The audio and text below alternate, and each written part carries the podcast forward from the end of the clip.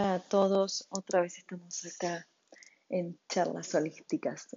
Hoy es un día especial porque por primera vez en mucho tiempo, y cuando digo mucho, mucho, será un par de semanas, tal vez hasta un mes, prendí una vela y agarré y rellené uno de mis quemadores de incienso y en este caso que estoy usando, estoy usando Palo Santo en acá en la habitación desde la cual estoy grabando, que es mi, estudio, mi oficina, que probablemente ya lo vieron en Instagram, que lo amo. Y estar respirando esta fragancia me está ayudando un montón a concentrarme y, a reencontrarme un poco con, conmigo y con lo que es la base de este podcast, ¿no? Hoy dije, ¿de qué vamos a hablar? ¿Qué vamos a hacer?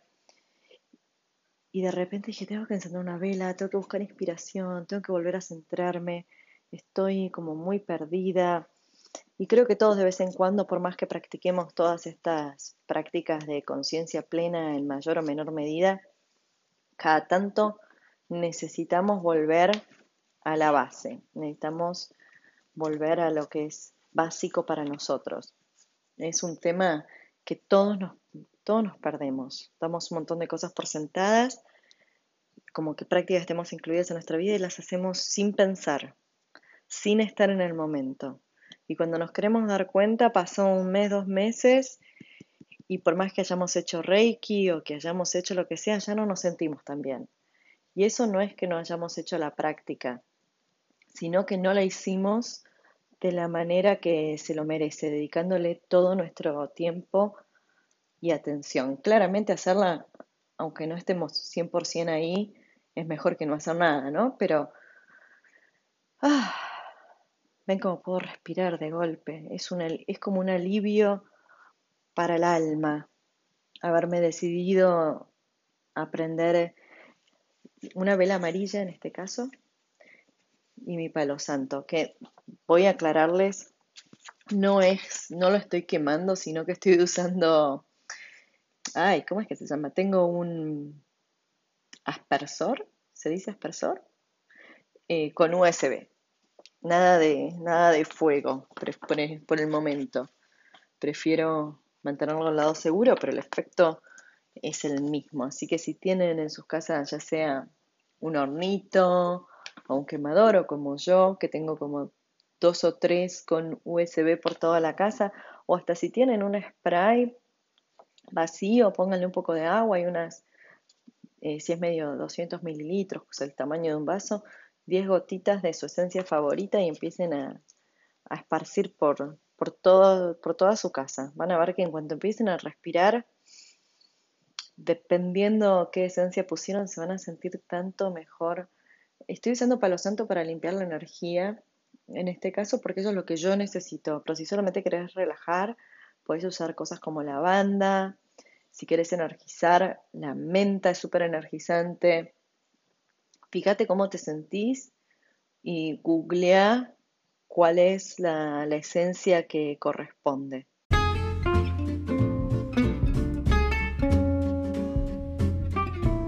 Bienvenido a un nuevo episodio de Charlas Holísticas. Creo que parte de lo que me inspiró hoy fue anoche. Es como, hay que aprovechar toda esta tecnología que tenemos alrededor y a veces, viste, la sincronicidad y el universo te manda lo que necesitas.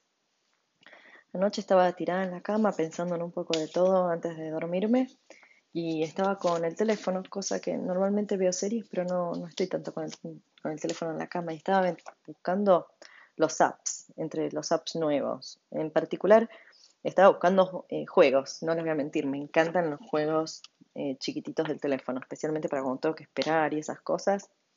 Sí, obvio siempre recomiendo si quieren meditar mientras esperan y todo fantástico, pero bueno, no está mal tener un, un jueguito a mano de vez en cuando para simplemente distraerse.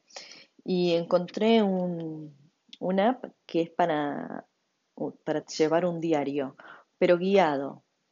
Entonces hay distintos temas y te va guiando. Por ejemplo, te dice, ¿cómo te sentís hoy? Y te, y te prellena la frase, hoy me siento o hoy pienso que estoy, y escribís tres o cuatro palabritas. Entonces es como muy fácil y muy rápido. Y una vez que empecé a escribir, escribí, escribí, escribí, más allá de las cuatro palabras, unos párrafos enteros, y eso me, también me hizo darme cuenta de cuán lejos estaba de lo que, de lo que es mi estado ideal. Eh, que de repente una vez que empecé a escribir me empezó a salir todo esto de adentro y yo, mmm, me tengo que sentar con esto, tengo que ver qué hacer con todo esto que ni sabía que tenía dentro, hasta que lo empecé a dejar ir. Escribir en, diarios es como muy sano porque, aunque sean frases sueltas, porque te sobre todo cuando no estás pensando en editarlo ni nada, simplemente lo dejas salir y lo dejas fluir, porque te van a ir saliendo cosas del inconsciente que tenías ahí trabadas y de repente es, opa, mira lo que tenía adentro. ¿Qué voy a hacer con esto?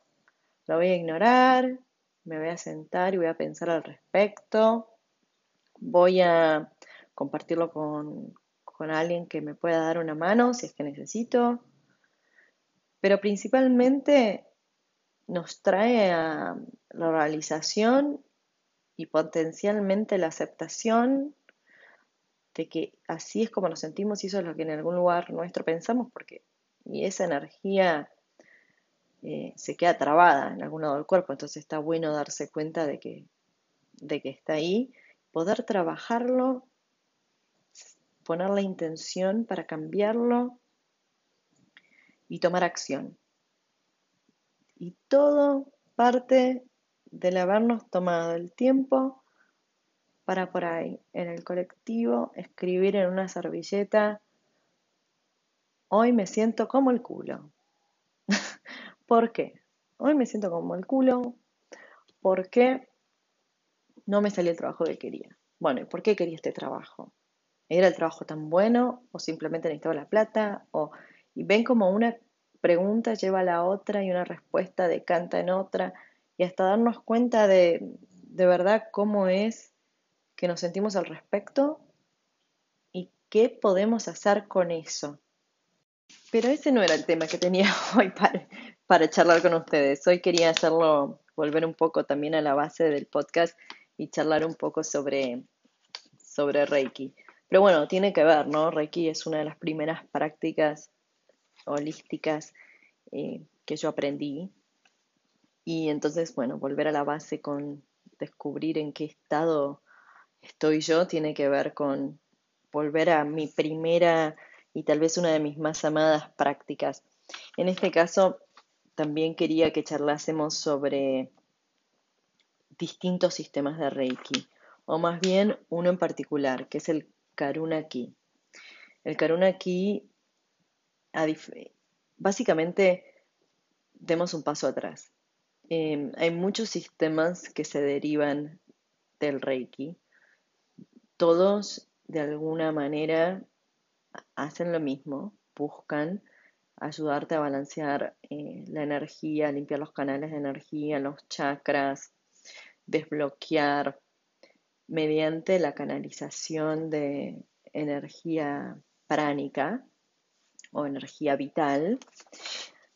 Pero después hay, aparte del Usui, que es el sistema, digamos, original, no es el primero. Se sabe que en la antigüedad habían distintos sistemas de canalización de energía y alguno que otro llamado Reiki.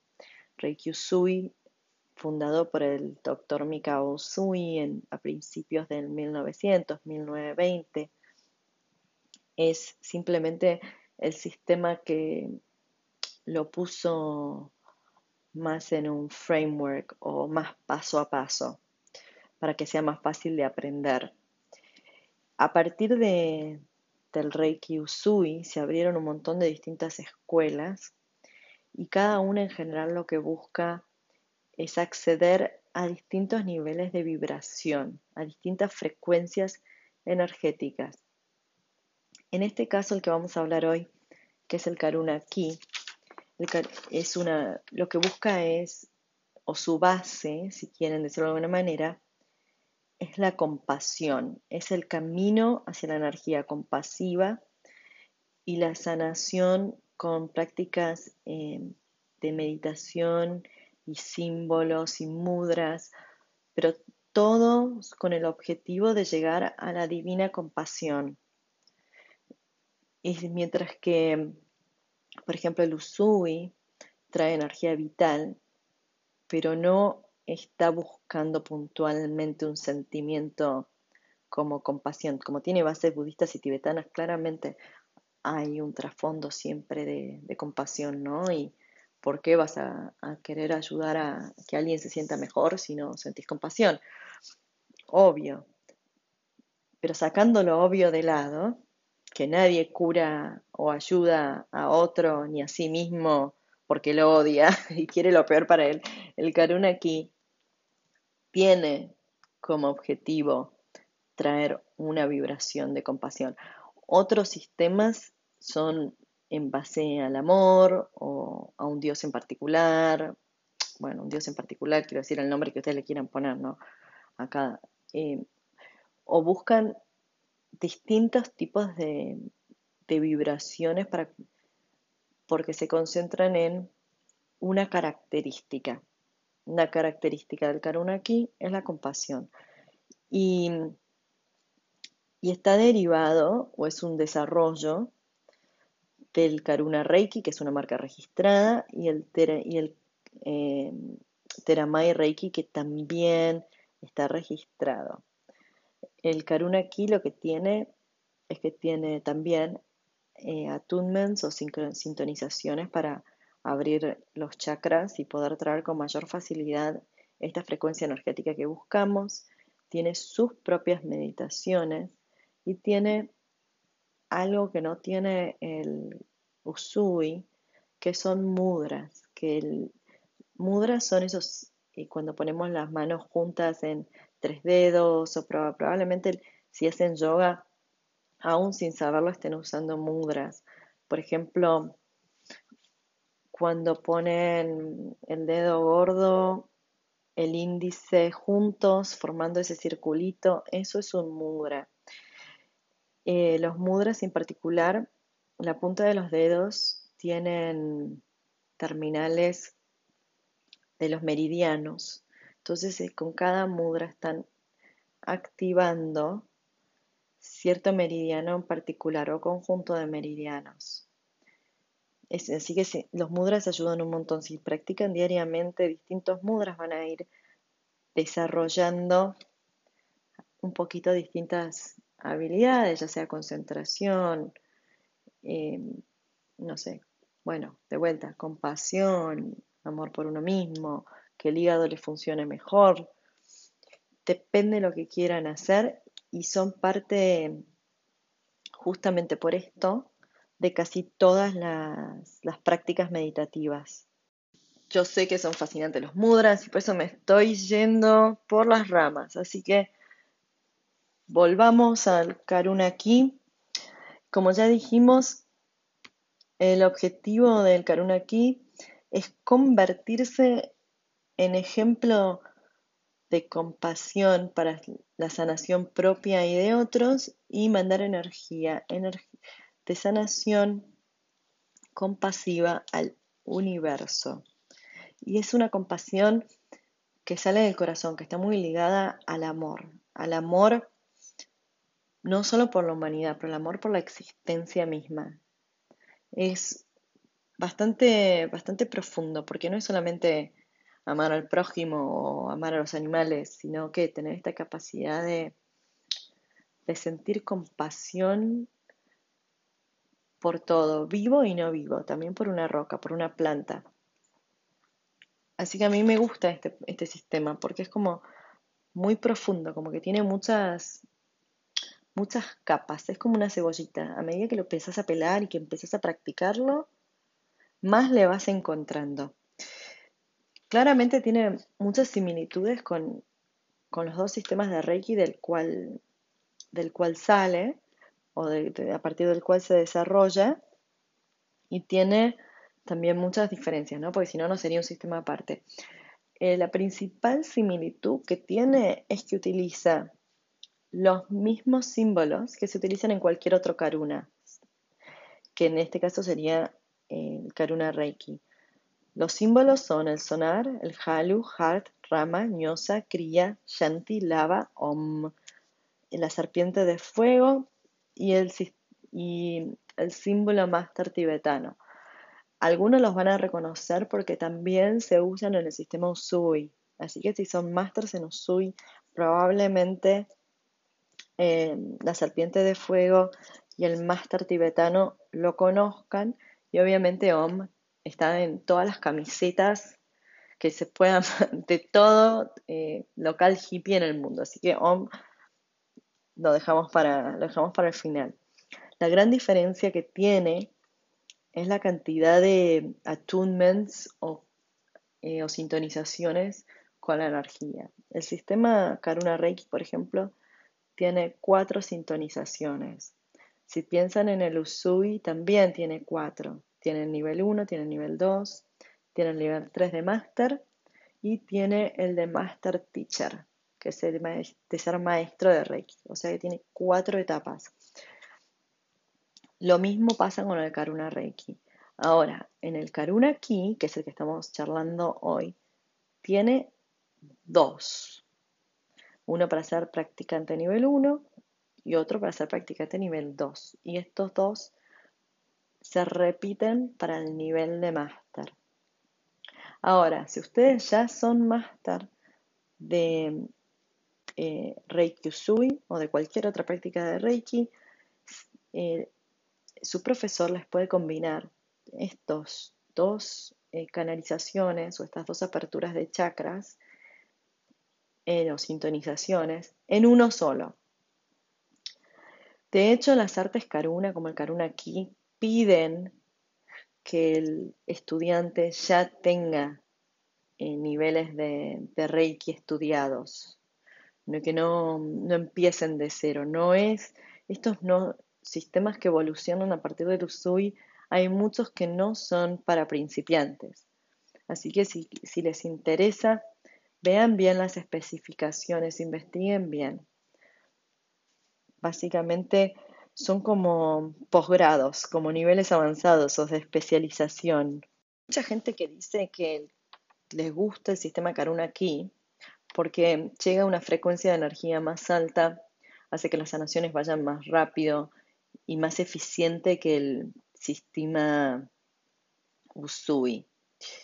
El Karuna Ki, los profesores de Karuna Ki jamás van a decir esto. Esto es lo que dicen los que lo practican y quienes han disfrutado de las sesiones. Para los maestros de Karuna Ki, lo más importante es la honestidad y la integridad del practicante. ¿Por qué? Porque se ofrece como un arte de sanación y hasta como una práctica espiritual. También con lo cual eh, es importante los valores que tenga la persona. Estábamos diciendo, es una especie de posgrado sobre el Usui, con lo cual lo que sí dicen los maestros de Ki, y Ki sabemos que es la palabra para energía o para prana, ¿está bien? Por sí sé que no lo dije antes, pero bueno, se los cuento ahora, que habilitan al practicante de Usui a canalizar más energía, mayor volumen, con lo cual lo vuelve un poquito más eficiente y eleva la vibración propia del practicante. Si lo usamos de manera consistente, es como cualquier otra terapia holística, no es eh, me hago la attunement y me olvido o me sintonizo y me olvido, sino que tiene que ser una práctica constante para poder ver los efectos positivos. Algo que vale la pena notar es que si están en nivel 3 de Usui, pueden usar cualquier símbolo de cualquier otra práctica de Reiki, porque ya están sintonizados a, todo, básicamente.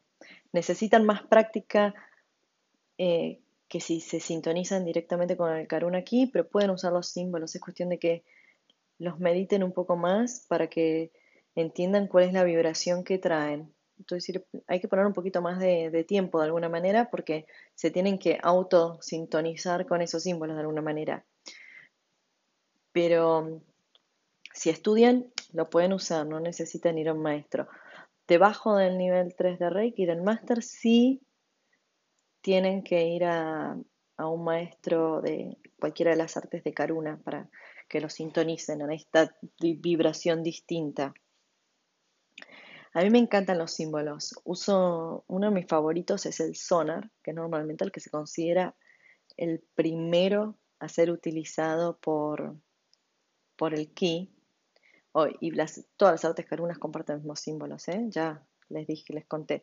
Pero bueno, eh, se pronuncia soenar y significa infinito o eternidad. Trabaja con vidas pasadas y ayuda a trabajar todo lo que son problemas de vidas pasadas, futuros. Es multidimensional y está asociado a todo lo que es trabajo kármico. Em, a mí me encanta. Primero es fácil de dibujar. Así que yo lo uso a lo loco y me ayuda a, reemplazar eh, el Joya Sessionen, que es el símbolo multidimensional de los Sui. Pues si lo buscan, el sonar es como una Z con un infinito que se repite tres veces en el centro de la Z, de manera transversal. Entonces es como que es una pavada de dibujar. Yo como también trabajo con registros akáshicos, todo lo que es karma y vidas pasadas, lo trabajo mucho. Este símbolo también sirve para ser utilizado en la distancia, igual que el Joya Sessionen. Y lo trabajo también para eventos futuros, aunque no es necesariamente parte de la descripción. Al ser multidimensional, va para atrás, va para adelante, va para los costados, va para donde quieran. El segundo símbolo es el Halu, H-A-L-U, que lo pronuncian Hailu, y significa amor, verdad y belleza. También tiene como significado paralelo armonía y trae como rayos de sanación bien, bien profunda. Trabaja eh, muy bien con Sonar. Hay gente que dice que Halu es más poderoso que Sonar y trabaja con la, también es multidimensional. Y dicen que llega más profundo que Sonar. Para mí es un poquito más difícil de dibujar. Ni se los voy a, ni se los voy a describir por el podcast, pero lo agarré y lo puse hace un tiempo en mi Instagram, así que vayan a Reiki 2Go y, y lo ven ahí. Trabaja para traer balance y romper con patrones negativos que estén inconscientes en la, en la mente. Es buenísimo para protegerse de ataques psíquicos, para cuando uno está en negación de algún evento, poder trabajar sobre todas esas cosas que a veces no estamos 100% eh, conscientes para proteger el aura. Bueno, es un símbolo muy, muy complejo en el sentido de su significado, porque como trabaja a distintos niveles y nos conecta con nuestra fuente de divinidad, puedes hacer lo que quieras con este símbolo, básicamente. ¿Se entiende? Es el símbolo de ama a tus enemigos, por decirlo de alguna manera. Es el símbolo más compasivo de todos, en el cual podemos trabajar toda la negatividad.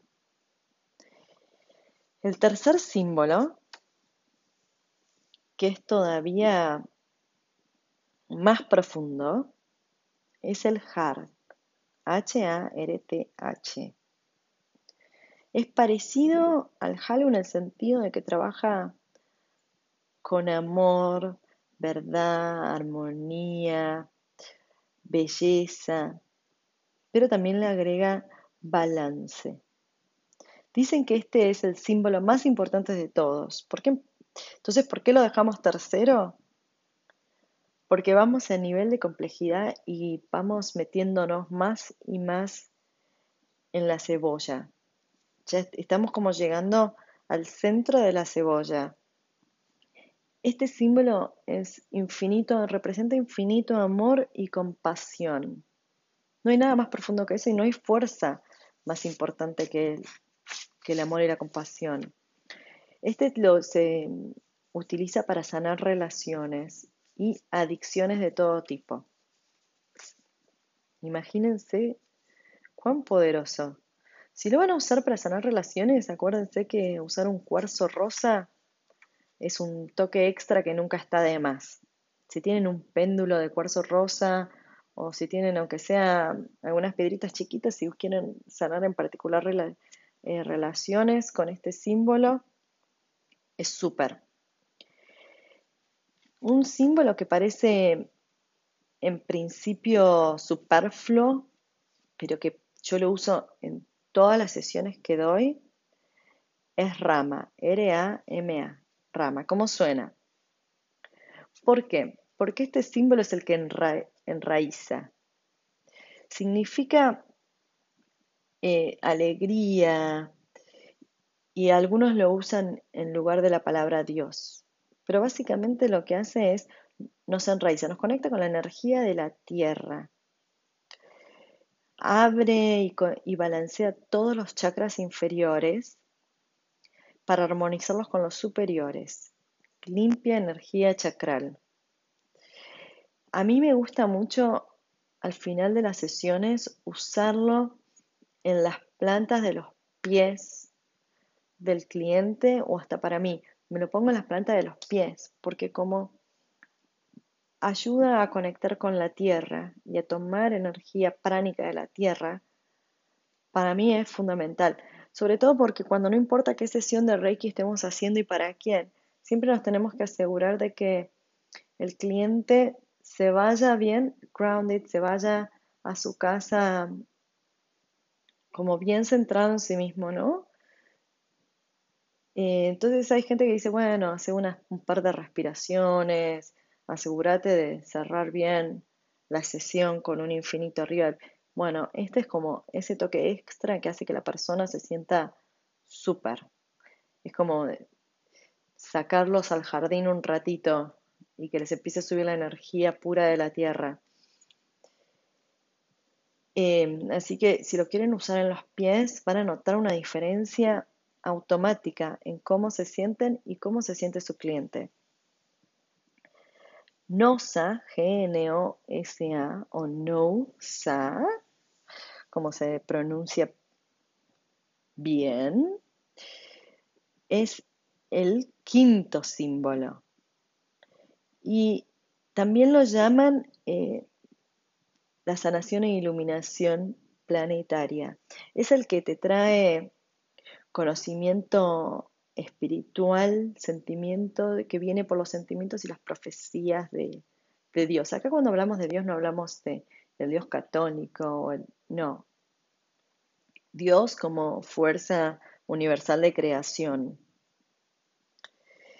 Lo que hace Nousa también es crear o incrementar la capacidad de aceptación e interdimensional del propio ser. este es el que nos ayuda a desarrollar esa habilidad de sentir la unidad con todo el universo y con la energía pránica. Yo personalmente este no es el que más uso, para nada, pero está bueno. Así que si alguien que lo haya lo use habitualmente me quiere dar como más feedback, se los agradezco porque no usa por un, no, yo no tengo una afinidad particular con este símbolo. Em, pero bueno, es como todo, hasta en estas cosas uno tiene su, su símbolo favorito, sus meditaciones favoritas, sus modras favoritas. No, no hay por qué practicar todo del libro de texto, digamos, ¿no? El sexto, y este es uno que se usa en Reiki Usui también, sobre todo a nivel máster, es Kriya, K-R-I-Y-A, Kriya. Y representa el perfecto balance. Son, para los que saben Usui, dos Choku Reis enfrentados. Entonces tenés el, el femenino y el masculino, el cielo y la tierra. Tenés el balance perfecto, el yin y el yang. Este es el fundamental para los que quieran practicar la ley de la atracción porque se usa para la manifestación física. Trae eh, todo lo que son energías de creación, de balance. Transforma los pensamientos en acción y en manifestación. Se usa en Usui para el Master Teacher Level, la sintonización de los maestros. No, no está formalizado de esa manera en el procedimiento, pero sí me he encontrado con muchos maestros que han probado con Chokurei y con Kriya y usan Kriya, sin, sin dudarlo, porque es una energía más balanceada. Chokurei es acción. También es un, es un, ah, es una energía muy rápida, es una energía que pica, es una energía muy viva. Pero también puede ser un poquito desorganizada, puede estar un poquito fuera de balance. Entonces con Kriya, al traer estos dos lados y enfrentar dos chokurreis es como que se logra una energía más armónica. El siguiente que tenemos es Yaba. Ia de corta a Yaba se pronuncia. ¿Está bien? Y representa el balance de los cuatro elementos.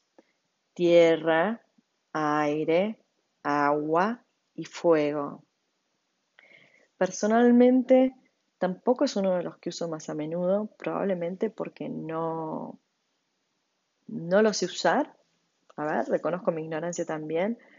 No soy experta en este símbolo.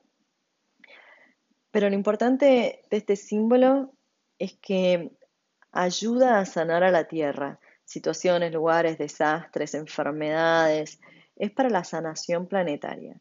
Este es el símbolo para usar cuando ocurre una tragedia en alguna parte del mundo como un tsunami o cuando explotó en Japón em, la planta nuclear. Este es el símbolo para usar. Es especialmente poderoso cuando hacemos cadenas de Reiki. Eso es cuando alguien llama y dice hagamos 15 minutos de Reiki el martes a la noche con el objetivo de salvar a las ballenas. Bueno, este es el símbolo especial para, para estos eventos. El octavo, creo que llamamos el octavo, es Shanti. Se pronuncia Shanti. Lo canalizó una señora que se llama Pat Corney. Y es para vivir armoniosamente en el presente y dejar ir el pasado y el futuro. Por ende también es multidimensional. Nos ayuda a parar de movernos, de que nuestra cabeza se vaya para todos lados y nos trae al presente. Es el que podemos llamar de estar en el hoy, de estar en el ahora, de la concentración en el momento. Esto es lo importante de este, de este símbolo. Nos ayuda a entender que lo que pasó ya pasó y no quedarnos pegados a eso, ¿no?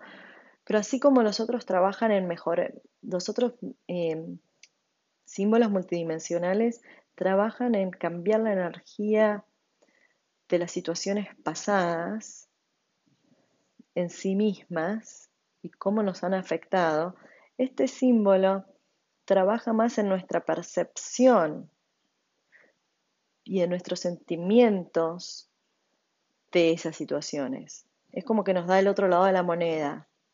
Mientras que unos trabajan en los hechos en sí mismos y en la energía del hecho en sí mismo, este trabaja en cómo nosotros hemos procesado o estamos procesando esa situación. Shanti es un símbolo muy lindo.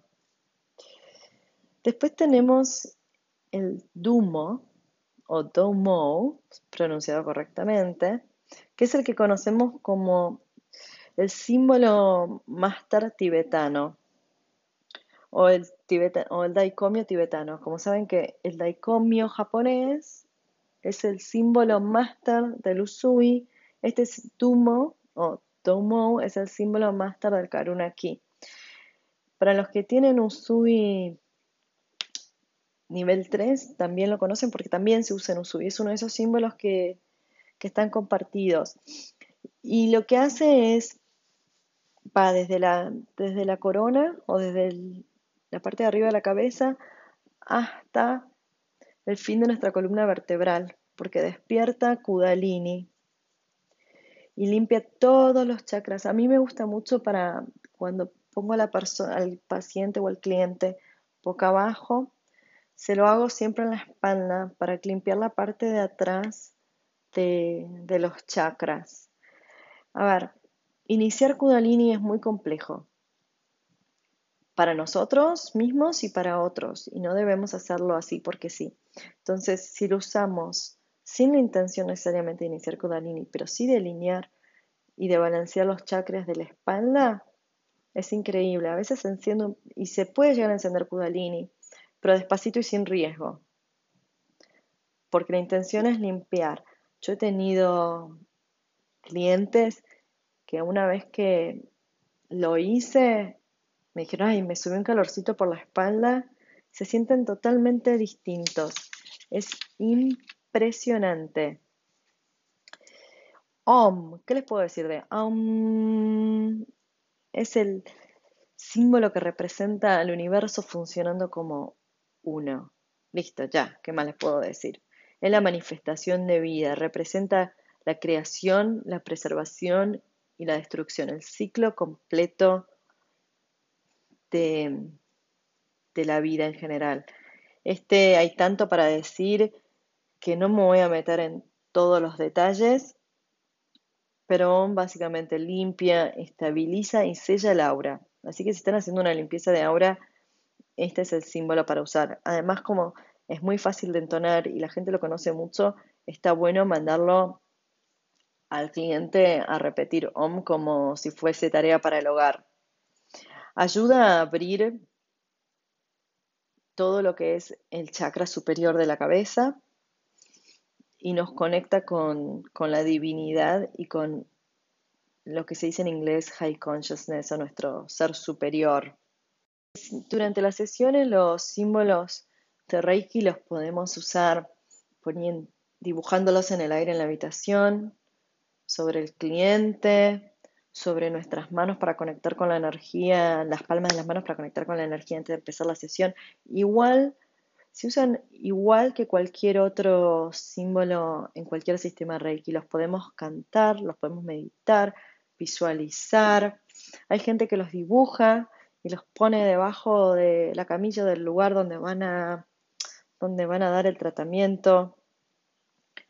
Todo es válido, siempre y cuando sea la manera que nosotros tenemos de conectar con esa energía. Recuerden que el símbolo en sí mismo es un punto de concentración.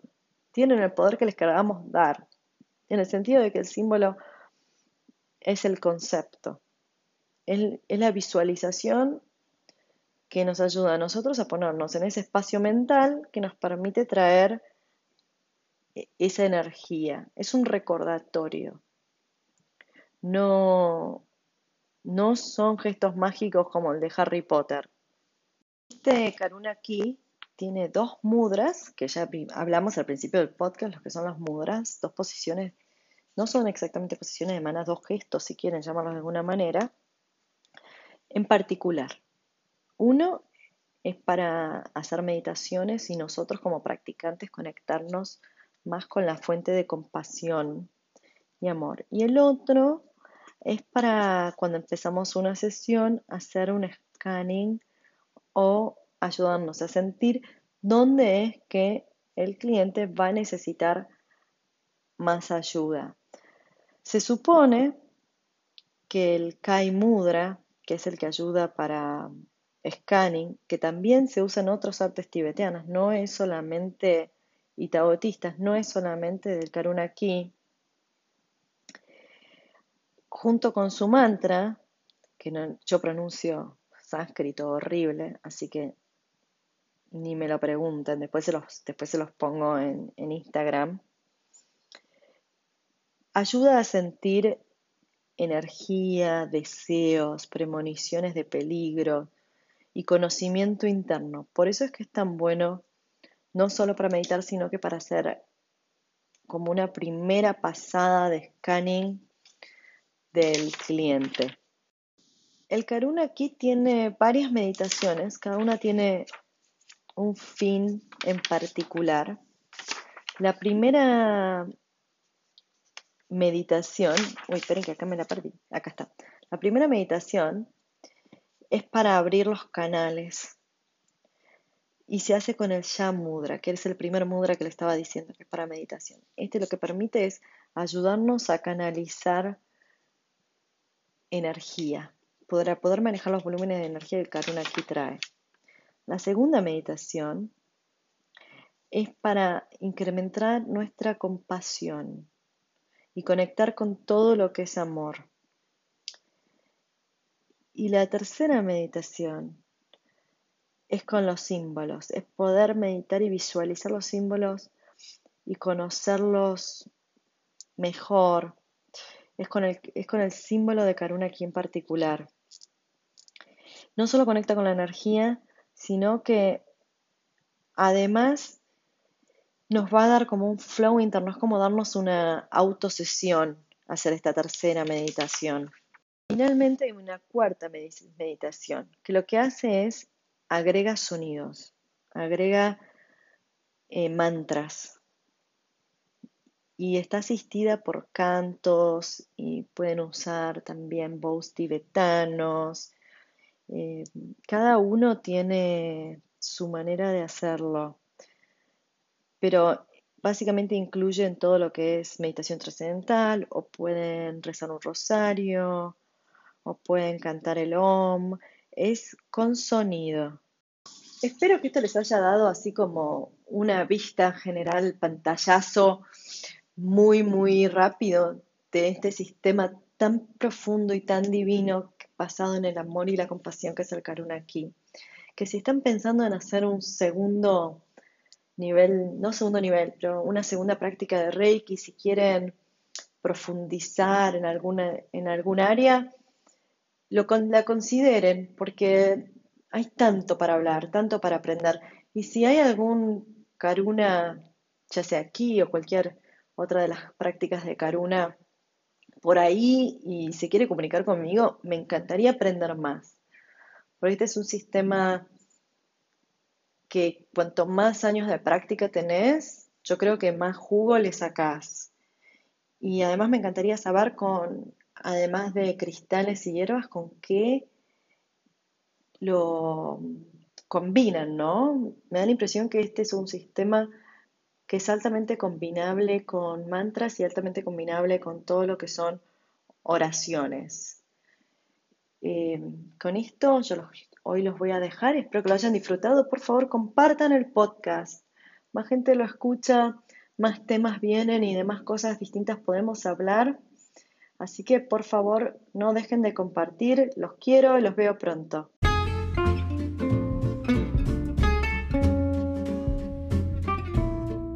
Este fue otro episodio de Charlas Holísticas y me podés encontrar en la plataforma por la que siempre escuchas tus podcasts, lo cual incluye Spotify, Google Podcasts y muchos más.